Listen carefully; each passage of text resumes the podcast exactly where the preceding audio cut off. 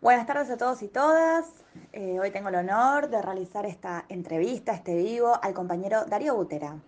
Dale, bueno, primero eh, eh, agradecerle a, todo, a, todos los compañeros de, la juventud y las compañeras de la juventud de nuestra línea, porque están utilizando este tipo de tecnologías para unirnos, ¿no?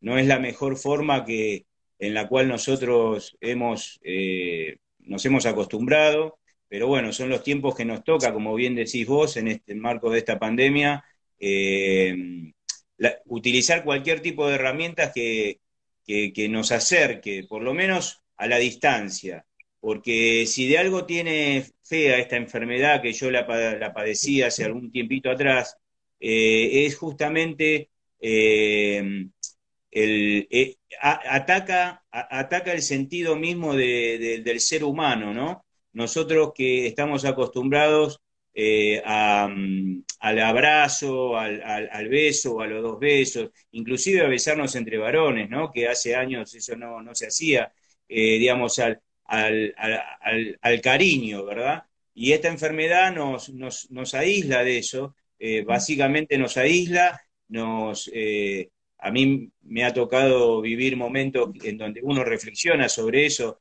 en donde no tenés contacto ni siquiera para que te den la comida, que, te golpean una puerta y te dicen acá está la comida, la tenés que ir a buscar vos, eh, digamos, son, son situaciones, y, lo mismo, bueno, a mí me pasó dentro de una clínica, a la cual agradezco a, Pablito Romero y a todo el equipo de la obra social ferroviaria, porque recibí un excelente trato, eh, digamos, y atención médica y clínica, eh, pero también les debe ocurrir, obvio que le ocurre a los que están en sus casas, ¿no? con el aislamiento eh, domiciliario o en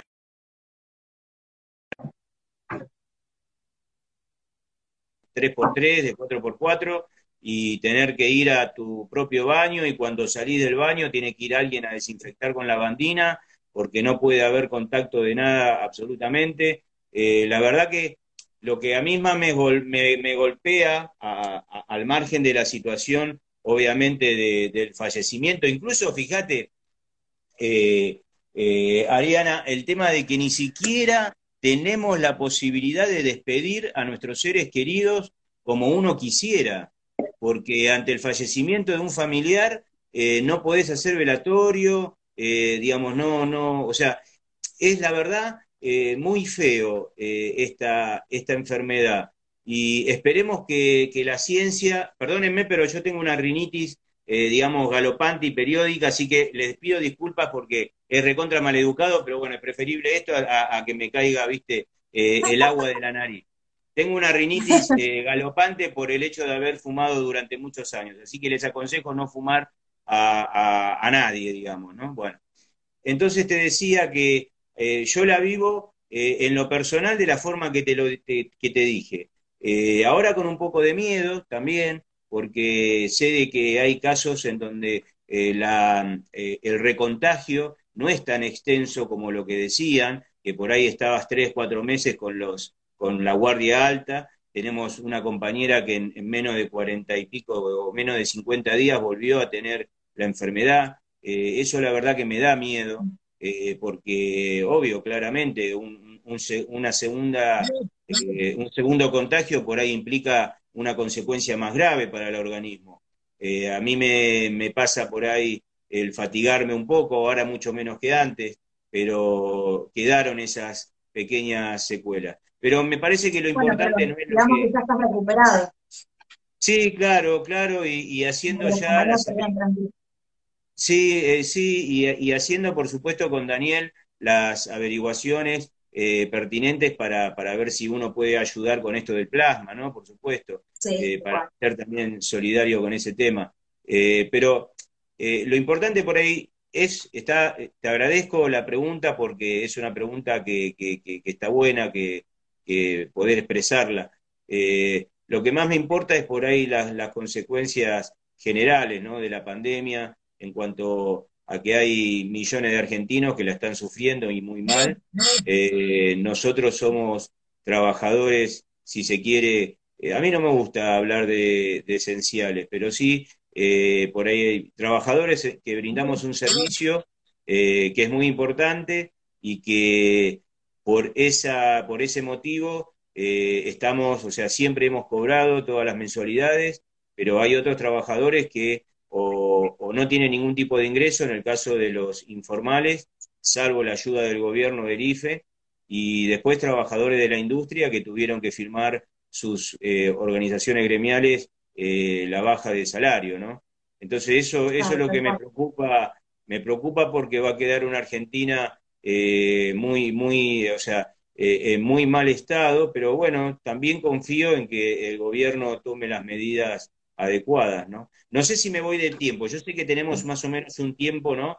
para cada una de las, de las preguntas eh, y, tratar de... Yo creo que con, con esto, si a vos te parece, me parece que está, está contestada, que los compañeros, si quieren preguntar algo... No, vos eh, tranquilo, yo te voy a ir eh, avisando, obviamente todo esto es, sí, con tiempo, porque son minutos breves, duran aproximadamente 45 minutos, un poco más, pero bueno, la idea es que vos te sientas cómodo y puedas responder las preguntas que armaron los compañeros, y bueno, cualquier cosa yo estuviera haciendo una seña, ¿viste? Para que quede entre nosotros y nadie se dé cuenta. No, no, este es mejor, como redondeemos. Está bien, queda mejor. Con todo respeto, ¿no? no, por cortar queda feo, ¿no? No, no, jamás te cortaría. Bueno, es verdad igual todo lo que, lo que compartiste, la preocupación, creo que estamos todos un poco en la misma y bueno, queríamos principalmente eso, saber cómo estabas, es importante porque bueno, sabemos que, que habías estado con, con COVID, así que bueno, nada, gracias por, comunicarnos un poco, a ver cómo estás también. Bueno, básicamente eh, nosotros queremos, eh, estamos como interesados en tu lado político, así que nos gustaría que nos cuentes eh, un poco de qué se trata tu actividad como director del trabajo, de trabajo de la Municipalidad de La Matanza. Bueno, a ver, primero tenemos que tener en cuenta más allá de, que lo ocupo yo al lugar, eh, eh, creo que nos tenemos que sentir orgullosos como ferroviarios eh, de que un ferroviario esté en ese lugar. Un, lugar que fue creado hace alrededor de 10 años por, un intendente de La Matanza, Alberto Balestrini, que pensó un, espacio dentro del municipio para que el movimiento obrero, las organizaciones sindicales, tengan, eh, eh, digamos, llegada al, poder, digamos, o a los, a los centros de poder municipal. Eh, eso es importante, para mí es un orgullo y debe ser un orgullo para todos. la verdad que eh, yo me siento, como yo le digo a los demás muchachos de las organizaciones gremiales, no es un lugar de los ferroviarios, sino que es un lugar de todo el movimiento obrero, porque eso es lo que también tenemos que, predicar, digamos, ¿no? Hoy hay un ferroviario, anteriormente estuvo ocupado por un compañero de la organización textil, y bueno, más adelante vendrá otro. Lo importante es que eh, los ferroviarios hemos tenido en los, en los últimos 10 años un, una, un reconocimiento en, eh, bueno, en el municipio de La Matanza y también en Merlo, por supuesto, eh, muy importante. Y, que también tiene que ver, y que, hay que, y que esto también hay que relacionarlo, porque las cosas no se dan, como sabemos, por arte de magia. También tiene que ver todo esto con un trabajo interno. Es decir, nosotros, yo recuerdo con Daniel hace muchísimos años, cuando eh, se nos ocurrió hacer la primera fiesta de despedida del año eh, y juntar, no sé, ponerle 600 compañeros, 700, 800, no sé, una cantidad enorme de compañeros y hacer las asambleas que se hacían o las reuniones de información, las reuniones de agrupación y nos empezamos a dar cuenta que teníamos un poder eh, hacia adentro, digamos, ¿no? Que, que, era muy importante y que eh, en ese momento ese, ese poder, digamos, ese empoderamiento que teníamos, lo hacíamos valer ante la empresa, por supuesto, en la discusión de las condiciones de trabajo y en otras eh, cuestiones, pero también hacia adentro del gremio. Por eso que conseguimos una de las, de las aspiraciones más importantes que teníamos como agrupación, que era tener un hombre eh, del Belgrano Sur dentro del Secretariado Nacional. Y por eso es que ah, Daniel es el, hombre, es el, compañero que está allí representándonos. Eh, y en algún momento nos dimos cuenta que, bueno, que también teníamos las espaldas, ¿sí? las espaldas políticas, si se quiere, para empezar a salir y mostrar lo que hacíamos dentro de nuestra agrupación, dentro de nuestra línea, a otros, eh, digamos, mostrarnos a nivel CGT, mostrarnos a nivel organizaciones, digamos, eh, supra, digamos, gremiales. Eh, y por eso es que tomábamos ese, tomamos esa decisión de empezar a participar en, ese tipo de, de, actividades. Y bueno, el laburo, porque fue un laburo en conjunto, no fue un laburo mío solamente, fue un laburo de toda la agrupación. Eh, el que, nos permitió tener hoy un reconocimiento eh, de todo el movimiento obrero de la matanza, al cual también si hay algún compañero enganchado saludamos, eh, y fundamentalmente, va, fundamentalmente no, fundamentalmente del movimiento obrero, que es lo más importante.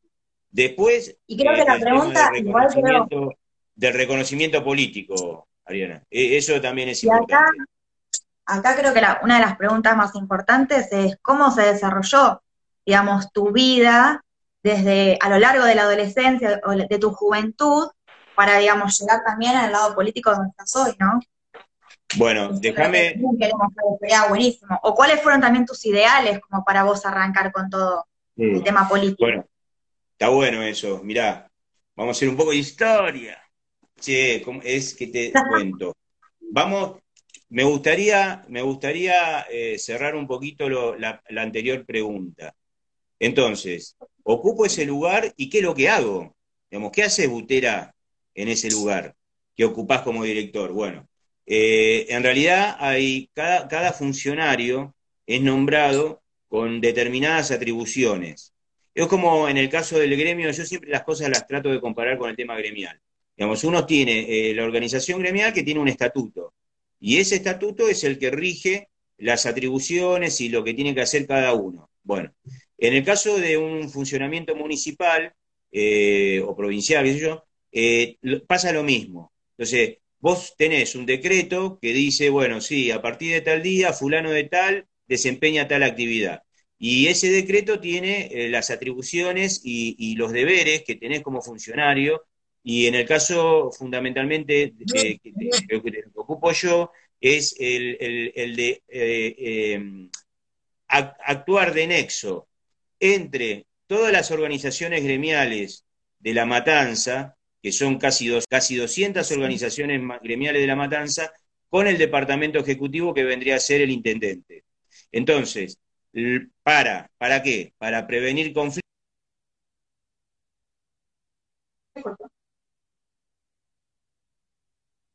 Hola, ¿ahí me escuchan? Eh, para que los conflictos no lleguen a, por ahí a, la sangre al río. Vendría a ser como una comisión de reclamos, ¿sí? ¿Vieron los chicos de la comisión de reclamos que están atendiendo y, parando, que, eh, apagando incendios en todos los sectores? Bueno, algo así, pero eh, con el tema de las diferentes organizaciones gremiales.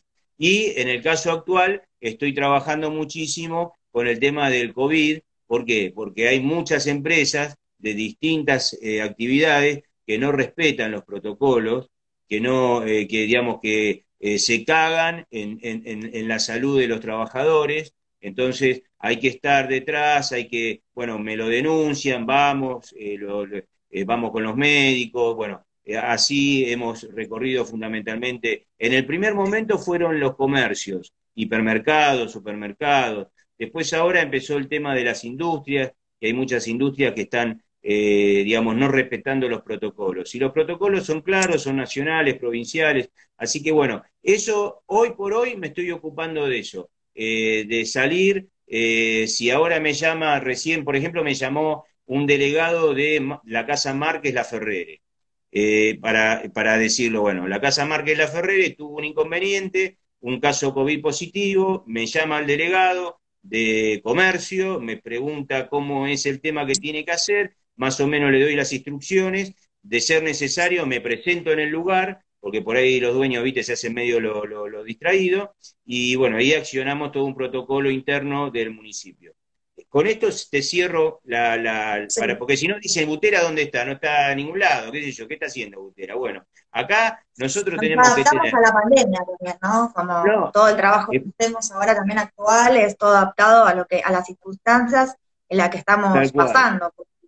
Tal cual. Y, nosotros tenemos una gran ventaja, una enorme, nosotros, me incluyo como laburante del Belgrano Sur, que tenemos a un directivo que eh, labura las 24 horas del día y la noche también, diría Arminio Iglesias, eh, y una comisión de reclamos que también acompaña ese esfuerzo de nuestro directivo, y eso nos tiene que dar la tranquilidad de que se está detrás de cada uno de los, de los problemas.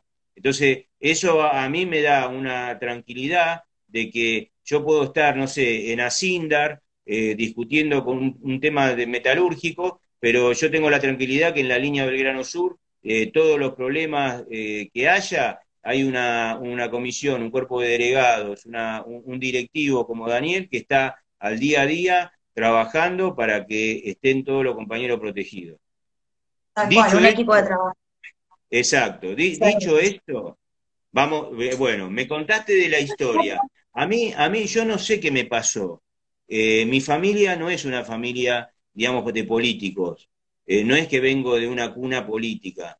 mi familia era, era y es peronista, ¿sí? pero a mí me empezó a interesar la política cuando ingresé a la secundaria.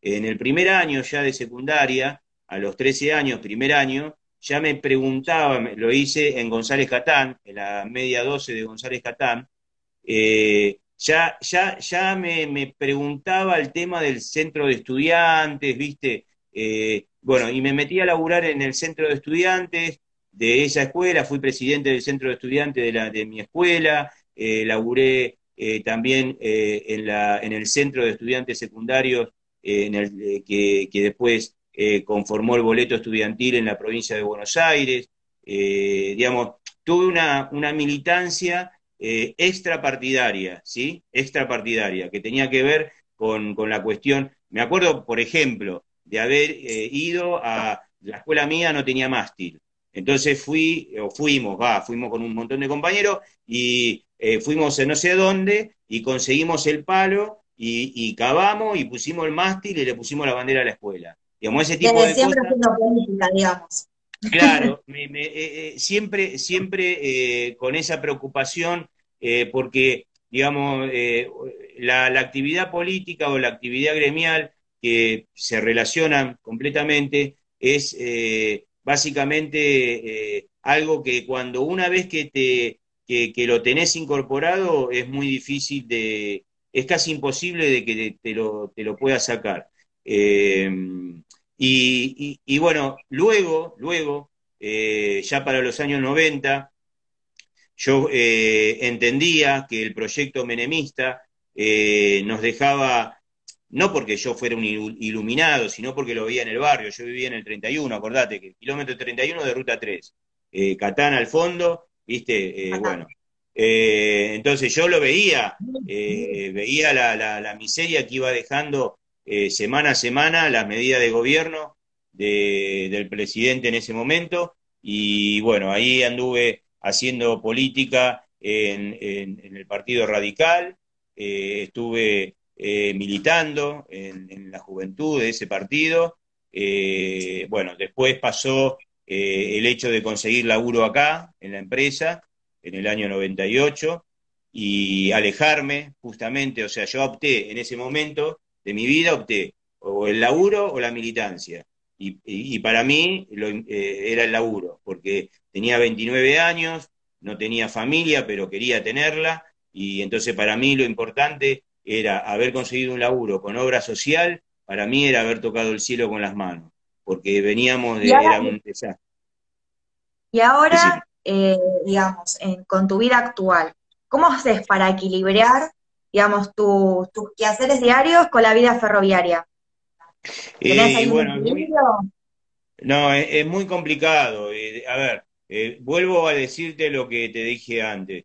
yo lo tengo la ventaja de tener el respaldo del compañero Daniel, de los compañeros de las comisiones ejecutivas, de los compañeros de las comisiones de reclamos.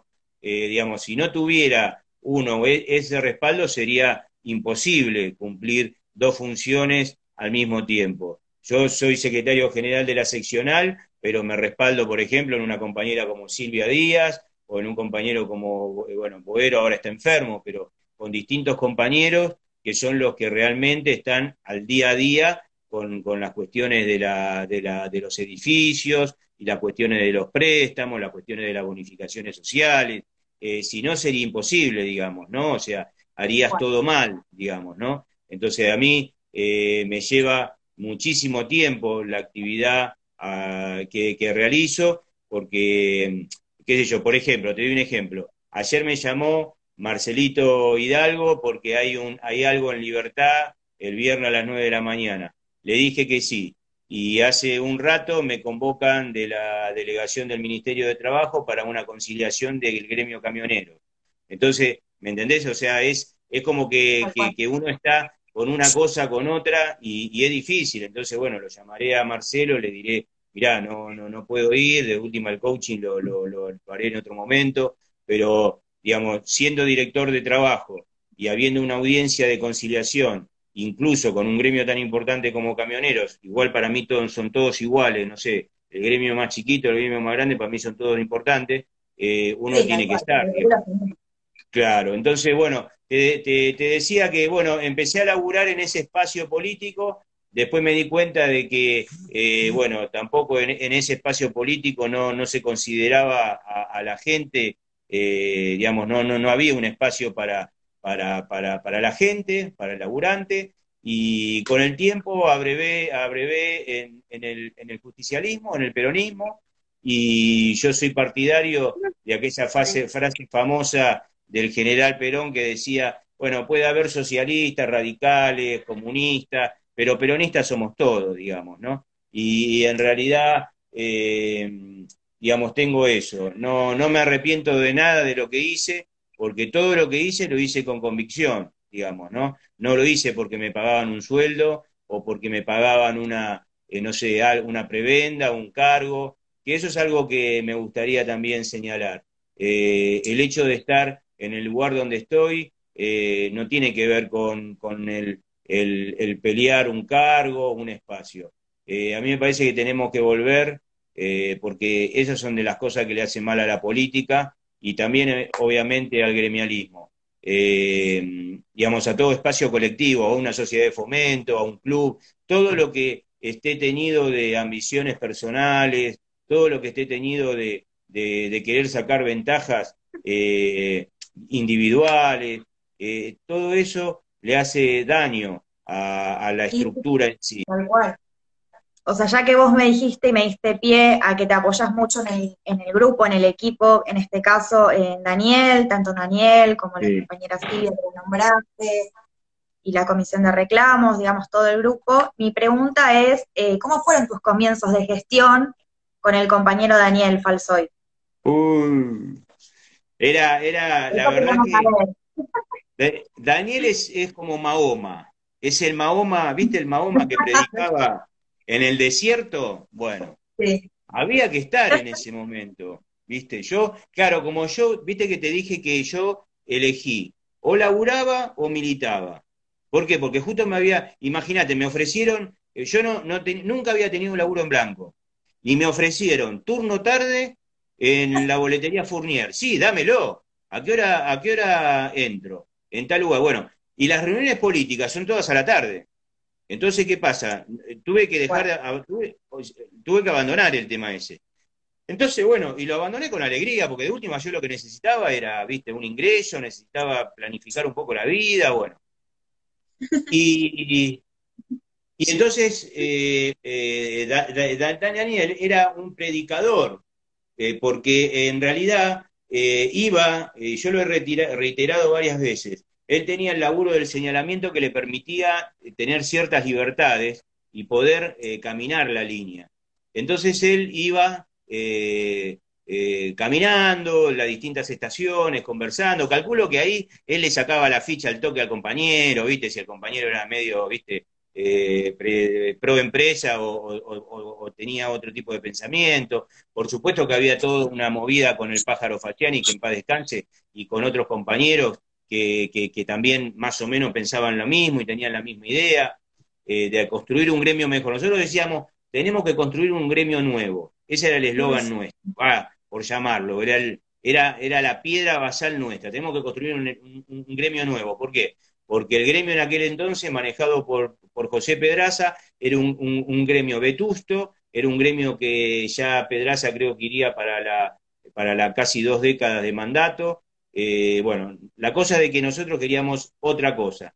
Y, bueno, y Daniel iba con su, con su, con su convencimiento de querer hacer justamente un gremio diferente, de, de intercambiar ideas. Bueno, por supuesto que cuando yo llega un tipo así, y empieza a hablar de, igualdad, de que la empresa le daba los puestos a dedo, a los que le regalaban chancho a los jefes, eh, de que eh, para tener una categoría tenías que ir y, acostarte con alguien. Eh, o sea, imagínate que yo me sentí Tarzán. Dije, acá estoy yo. Entonces me, me, puse, o sea, no me, no, me sentí el Sancho Panza, digamos, ¿viste? Le digo, loco, vamos a, o sea, no es que había un montón de compañeros, ¿eh? Yo eh, me, sumé a un grupo de compañeros, ¿sí? Eh, para, para, para, para una, no sé si llamarlo patriada, por ahí patriada queda largo, eh, queda grande, pero para hacer un cambio, aunque la palabra cambio también es una cagada, bueno, para hacer una transformación. Nos trae más recuerdo, digamos.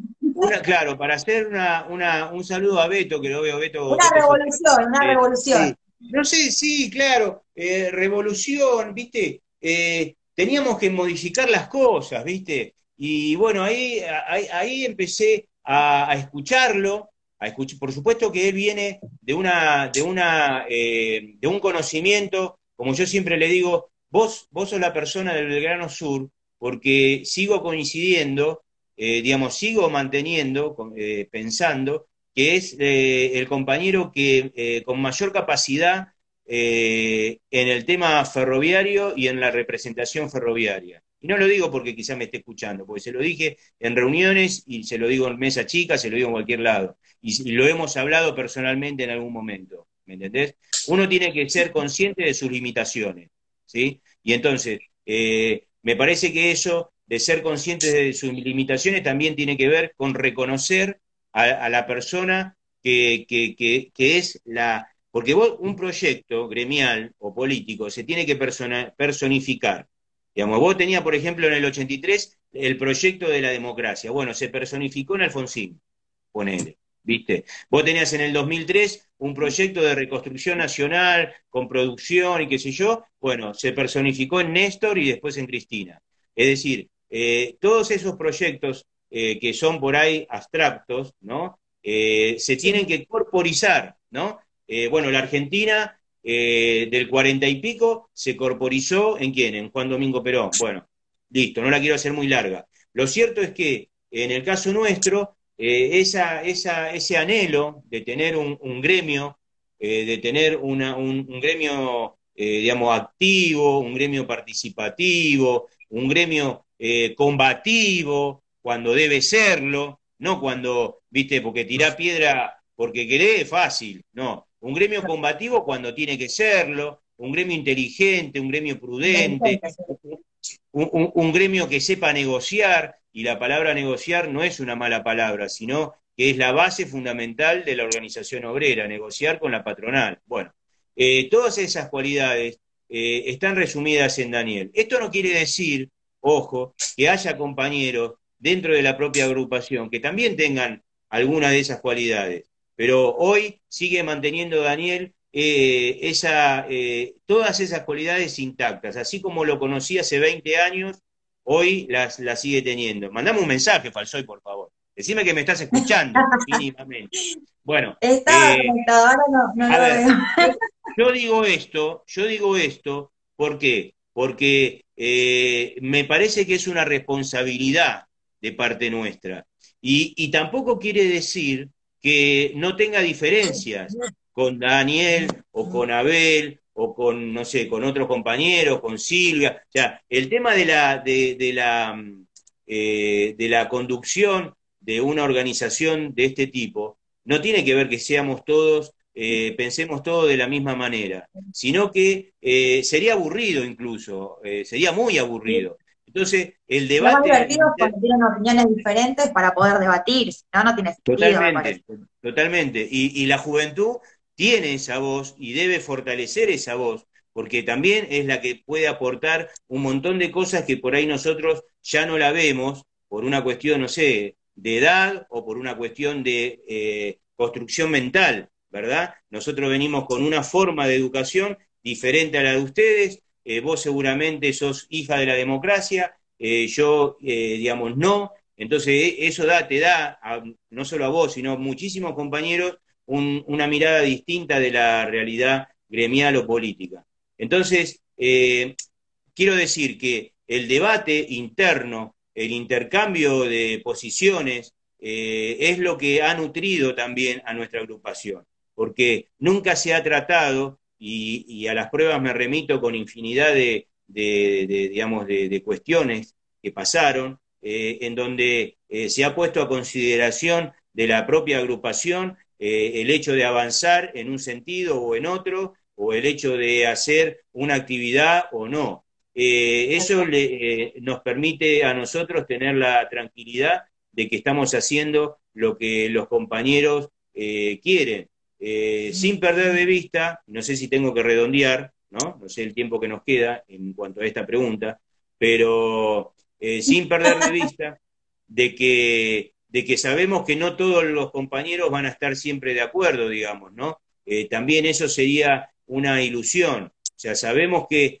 tenemos compañeros que, bueno, que ante una decisión gremial o política eh, va a haber una discrepancia, pero lo importante es que la discrepancia eh, se plantee de manera respetuosa, que esa discrepancia se plantee dentro de nuestra casa, porque miren, de nada sirve que nosotros, como laburantes ferroviarios, estemos en la plataforma o en una estación o en un taller eh, puteando al gremio o hablando mal del delegado o hablando mal de algún compañero que tiene relación o que es activista o que forma parte de la juventud, de la, de la juventud ferroviaria, lo que fuera. No sirve absolutamente de nada, al contrario, le estamos dando de comer a los compañeros, va, a los compañeros no, justamente al adversario, Digo, digo adversario porque la palabra enemigo queda muy bélico, pero digamos, le estamos dando de comer a la empresa. Y nosotros lo que tenemos que hacernos, digamos, lo que tenemos que darnos cuenta es que como, como trabajadores tenemos que ser, eh, digamos, tenemos que estar unidos. Unidos quizás en la discrepancia en algunos puntos. Eh, no quiere decir que se trate de una unidad, eh, digamos, donde no haya nadie que opine distinto. Pero acá lo que tiene que primar... Eso, digamos, va a haber siempre. Uno puede estar unido, pero puede pensar de diferente manera. Todos tenemos opiniones distintas. Así es. Sin embargo, por ejemplo, hay algo que vos, eh, que me quedé con algo que dijiste al principio, que por ejemplo, eh, en los comienzos con Daniel, una de las cosas que te llamó la atención era que quizás él eh, buscaba la igualdad por parte de los compañeros. Entonces, sacándote un poco esa frase de lo que vos dijiste, me gustaría saber un poco tu, tu postura con la parte de género. Eh, ¿qué, tan importante es para vos eh, la parte de género, el tema de la diversidad, de la inclusión? estamos en un momento como que avanzamos un montón en un montón de cosas, sabemos que nos falta, obviamente, pero bueno, me gustaría saber un poco tu punto de vista con respecto a género. No, absolutamente eh, convencido de que tenemos que, avanzar en, la igualdad de derechos, eh, tenemos que eh, hacer de una, bandera, digamos, nosotros somos precursores también de eso en el Belgrano Sur. O sea, nosotros en su momento impulsamos la, la, categorías de compañeras para guardatrenes, en su momento también para, auxiliares, que bueno, por, por H o por B no, se pudo dar, pero bueno, después se dio.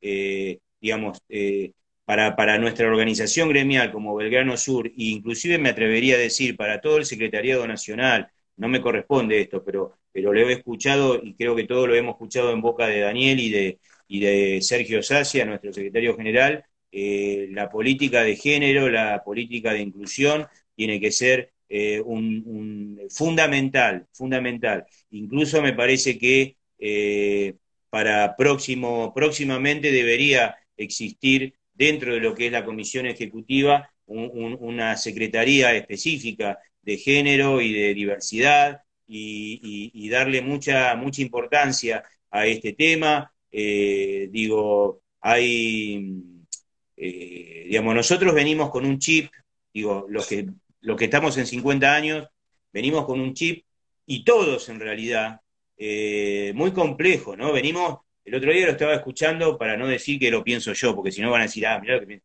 No, lo estaba escuchando a uno que, escucho muchísimo y lo recomiendo, que es Darío Straingaver, Straingaver, este, este filósofo. Tenés que escribir después el apellido, porque es complicado. sí, Darío Z, Darío Z, digamos, eh, este, ah, este eh, es el hermano de, Mauro Z, bueno, Mauro Z.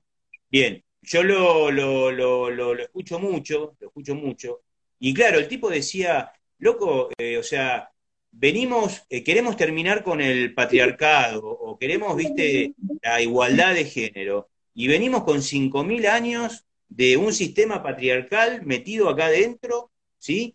Que, que lo observás en todos lados. Y entonces él daba el ejemplo, por ejemplo, eh, que a mí, yo, viste, yo decía, fue, es verdad, decía, por ejemplo, ¿quién se sienta en la cabecera de la mesa en una mesa de comida? En tu casa, en mi casa. El, papá, el, padre.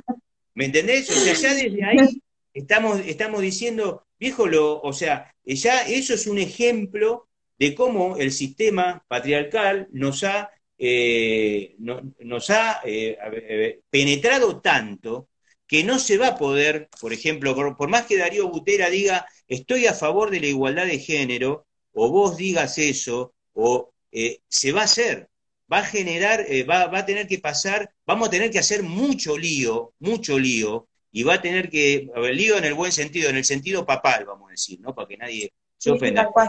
mucho lío eh, para, para que la igualdad de oportunidades, porque a mí eso es lo que me preocupa, ¿no? La igualdad de oportunidades. Eh, que una mujer, nosotros tenemos, tenemos la, la, eh, la, ventaja de que eh, no hay diferencia salarial. Digamos, una boletera cobra lo mismo que un boletero, digamos. Bueno, pero hay actividades en donde sí hay diferencia. Entonces vos decís, ¿cómo puede ser que, exista eso? Y cómo, bueno, cómo hacemos para luchar contra eso. Desde mi función, mira, por ejemplo, como director de trabajo, una de las cosas que debería trabajar, digamos, dentro del ámbito de la matanza y con las limitaciones que uno puede tener, es justamente ese tema. Hace una semana el intendente Espinosa, déjame pasar el chivo porque si eh, por ahí le cuentan que no, no, no, lo nombré, me echa, por ahí me echa, eh, creó, creó la Secretaría de Diversidad y Género, que no existía, no existía en la matanza eso. Y creó, bueno, listo, está la, la, la señora Liliana Hendel de secretaria. Bueno, y están empezando a laburar el tema, pero vos fíjate, hay, eh, por ejemplo, en toda la matanza, en toda la matanza, que son dos millones y pico de habitantes, solamente tres comisarías de mujer, tres comisarías de mujer. ¿Viste? O sea que el sistema tampoco está preparado para contener la agresión del varón. Eh, digamos, o sea, Está muy bueno la medida esta de crear el Ministerio de la Mujer, creo, creo que se llama Ministerio de la Diversidad o del Género. De la Mujer Diversidad, eh, claro. hay una palabra. Sí, porque entran los trans. Diversidad de oportunidades. Sí, bueno, está bueno. De la mujer.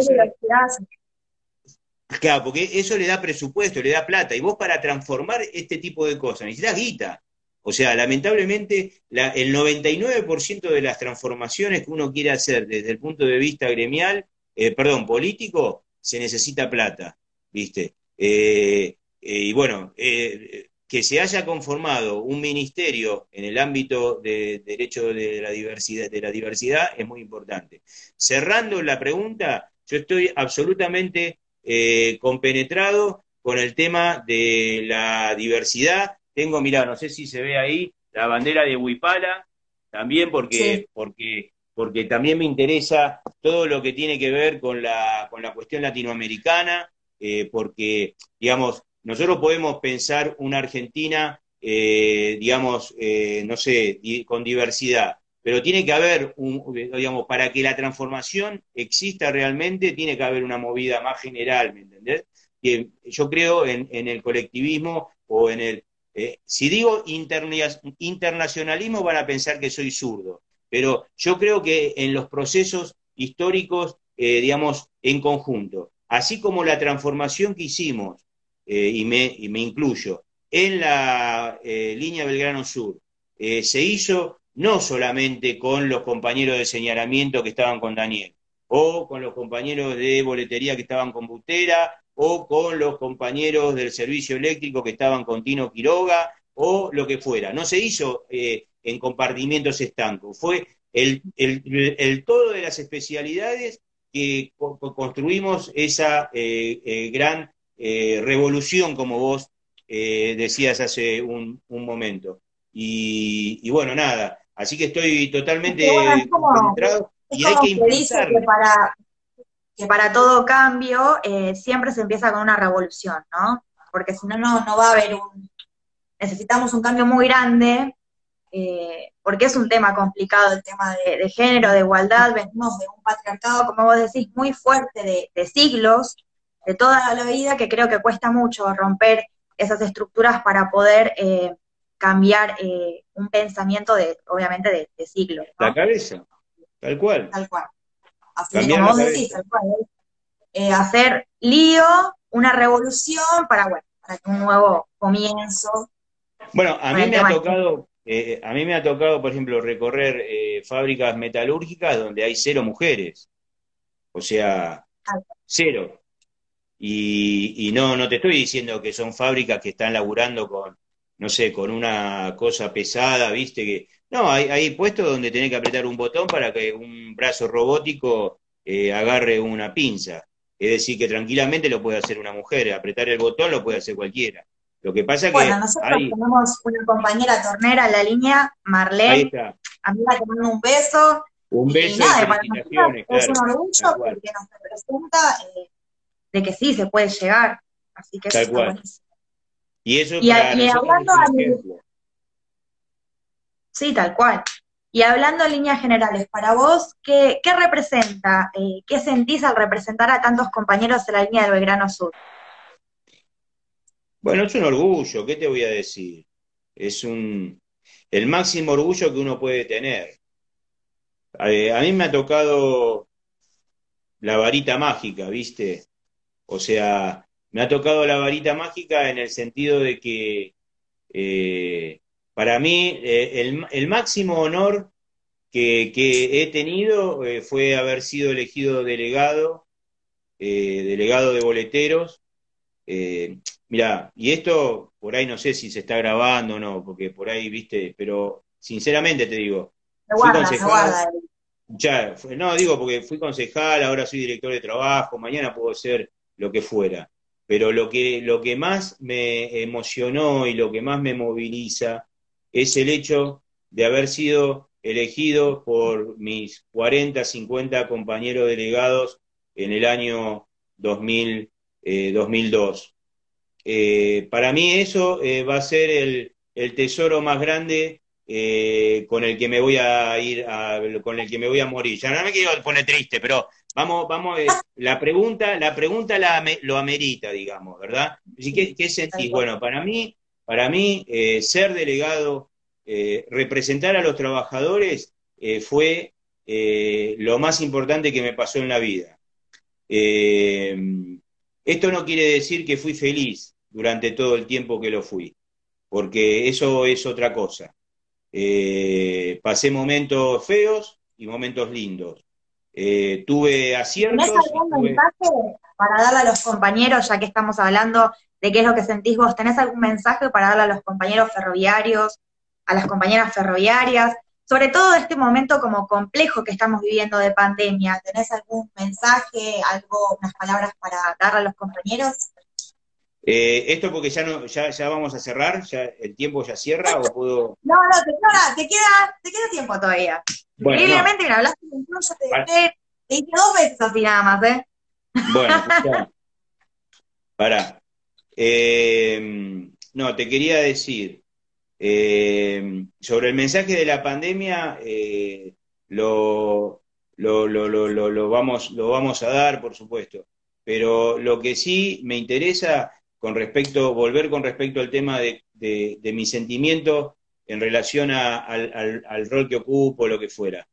Eh, decir eh, que para mí lo más importante fue cuando eh, Hugo Ramírez y Lalo Cardoso salieron de la, de la covacha donde se estaban contando los votos y, y, haber ganado con Daniel a la cabeza por veintipico de votos, una elección súper reñida, en donde ahí era una Y, digamos, se definió el destino del Belgrano Sur en esa, en esa elección.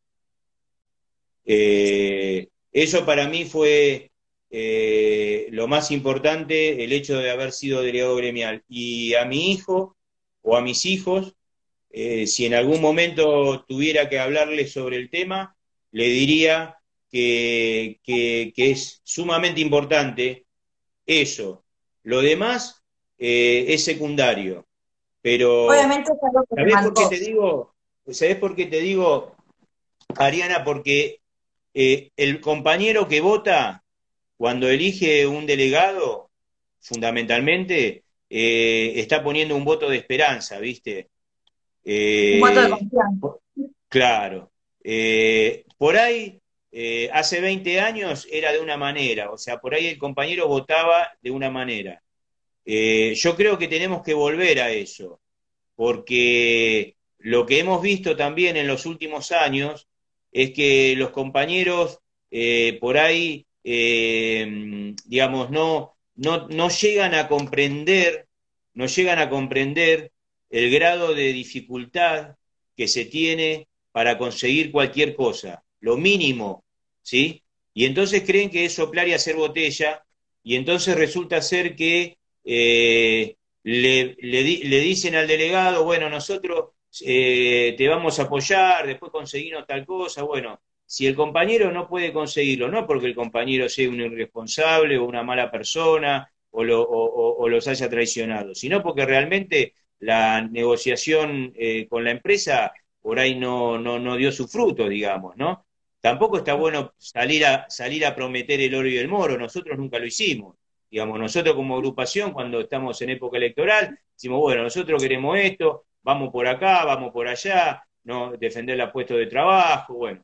Eh, nosotros atravesamos cuatro años y le dijimos, Daniel Falsori le dijo a los muchachos hace, cuatro años, eh, vamos a defender cada uno y todo de los puestos de trabajo. Bueno, lo cumplimos. Los compañeros que se fueron, se fueron por porque firmaron un retiro voluntario, porque diferentes eh, motivos, pero no hubo en la línea Belgrano Sur, gracias a, la gestión gremial, no hubo un despidos indiscriminados o no sufrimos eso. Entonces, me parece que yo quiero mencionar con respecto a ese tema. Y en relación a lo que eh, me, preguntabas de la pandemia sobre qué tema puntualmente, sobre, sobre qué opinaba. No, si tenías algún tipo de mensaje, algo como estábamos hablando un poco de tus sentimientos, que quizás tenías algún tipo de mensaje para las compañeras y compañeros ferroviarios, digamos, con respecto a esta pandemia. Bueno, Pero bueno, ahora sí te lo pedí que sea que redondeemos, porque ya tenemos poco tiempo. ¿Cuántos minutos tenemos, Eliana? ¿Cuántos tenemos? Cinco. Cinco. Bien, bien, bien. Eh, mira, primero, eh, el virus está circulando eh, más que nunca. Por más que nosotros en los puestos de trabajo tengamos todo, cumplamos todos los protocolos, el virus entra igual porque, digamos, está en la calle, está circulando en la calle y entra, entra en las fábricas, entra en las estaciones, entra en los trenes, entra en los colectivos, digamos, porque lo transportamos nosotros no, no bajar la guardia, muchachos, no compartir el mate, lamentablemente eh, esto otra de las cosas. Es muy importante porque es una costumbre que nosotros tenemos como ferroviarios y no nos damos cuenta, así que es muy importante que lo resaltes. No, no, no, compartir el mate. Por favor, no compartir el mate ni siquiera, porque hay algunos que por ahí comparten y después le tiran un poco de agua caliente a la bombilla, al pico. no, cero, no se puede compartir el mate, no compartir eh, vasos ni nada, no se puede compartir nada, absolutamente. Esto es lo feo de todo esto, pero es lo que nos va y lo que nos está protegiendo de que sea indiscriminado. Miren, yo estaba antes de venir para acá eh, escuchando datos y la verdad que la capacidad eh, del sistema sanitario en la provincia de Buenos Aires y en el AMBA, si bien se fortaleció en los últimos meses, está ahí, o sea, está, está, eh, en límites, eh, no te digo peligrosos, pero ¿qué quiero decir? Si no nos protegemos, si, si cada uno hace lo que quiere, eh, estamos, digamos, vamos directamente a una situación que va a ser, hoy es compleja desde lo económico. Bueno, yo no quiero ver... Eh, pensar también en el, otro, ¿no? Esto de cuidarte vos para poder cuidar al otro. Es como, como diría para mí es mi jefa, es decir, la patria es el otro, ¿no? Bien, bien que la nombres a Cristina y, y bien ahí, ahí te, te, muestro también la tengo. ¿Dónde la tengo? Ahí la tengo, ¿se ve? ¿Se ve aquí? Sí, encanta, eh, Está Cristina, una foto, una foto hermosa. No podemos, como ah, lo tengo, pará, pará, pará. Para Jackie, para Jackie y ustedes que una vez me dijeron, no, te vamos a dar un presente y espero que esté colgado en la oficina, ahí les muestro que, ¿se acuerdan que me regalaron esto a fin de año? A ver, apunta un poco más para abajo, porque no se ve. A ver, no se ve ahí. Para abajo. Un reconocimiento, sí, ahí se llega a ver algo. Sí, ahí se ve. ¿Se ve algo? A ver, qué lástima, si no. Bueno, después, después le mando. Bueno, te decía para ir cerrando que ya queda poco. Eh, el tema, el tema este. Ahí van los saludos, Chucky, ahí te manda. Dale, buena. Gracias, eh, escúchame, el tema, el tema de que nosotros, como trabajadores de un servicio público, tenemos eh, la responsabilidad también de que si vemos un, una persona sin barbijo o una persona sin, eh, o sea, dentro del tren, en la plataforma, bueno, pedirle que use el barbijo y bueno, y si no, pedirle la fuerza.